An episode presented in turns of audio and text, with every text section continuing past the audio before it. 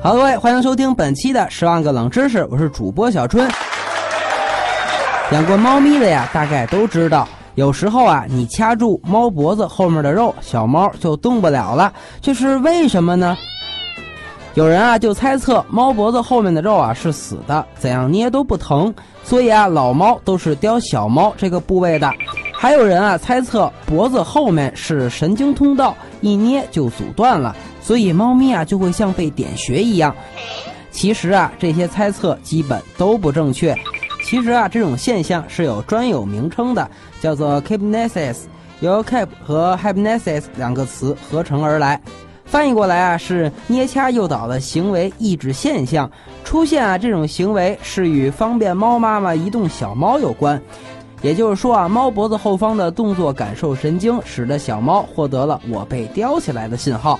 另外啊，幼年动物在被妈妈叼起来后呈现被点穴的状态的现象，在很多动物中都存在，包括小鼠、大鼠、兔子、狗、荷兰猪等等等等。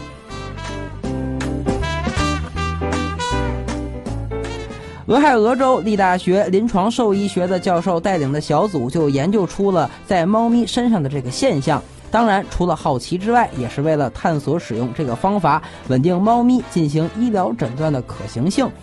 实验邀请了三十一只一到五岁不等、不同性别的猫咪参与，经过啊对猫咪各项生理指标的检测。教授和同事们发现，猫咪这种行为并不是由害怕或者疼痛引起的，猫咪的瞳孔并没有放大，心跳速度也没有加快，呼吸速度啊也正常。一般啊受到惊吓的动物一般会产生的心理反应，猫咪啊都没有出现。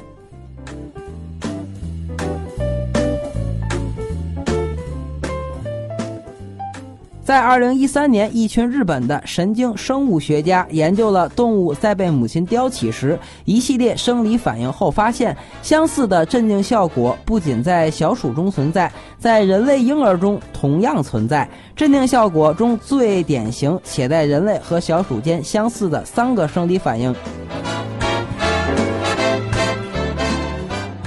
镇静效果中最典型且在人类和小鼠间相似的三个生理反应是停止哭泣、顺从以及心跳减速。这个研究意义重大，重大在于啊物种间生理反应的一致性，可以让科学家们通过小鼠来研究背后的原因。而且研究结果不仅解释了本文试图回答的一个夹子冻住了一只猫的问题。还回答了与我们人类更为相关的另一个问题：为什么在婴儿哭泣时抱起来晃动可以让婴儿安静下来？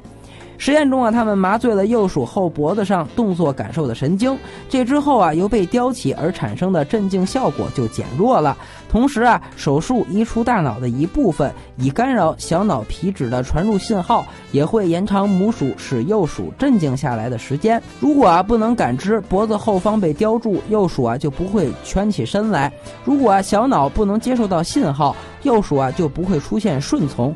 而心跳的减弱和身体姿势上的改变是由副交感神经以及小脑的传出神经来直接实现的。这一系列的生理反应啊，使得幼鼠安静顺从，卷起身体，方便母鼠将它们带到安全的地方。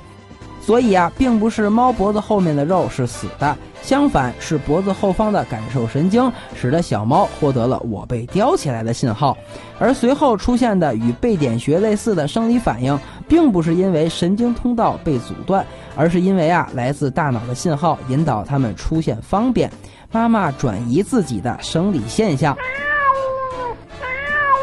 好了，今天的节目就到这里，感谢收听本期的十万个冷知识。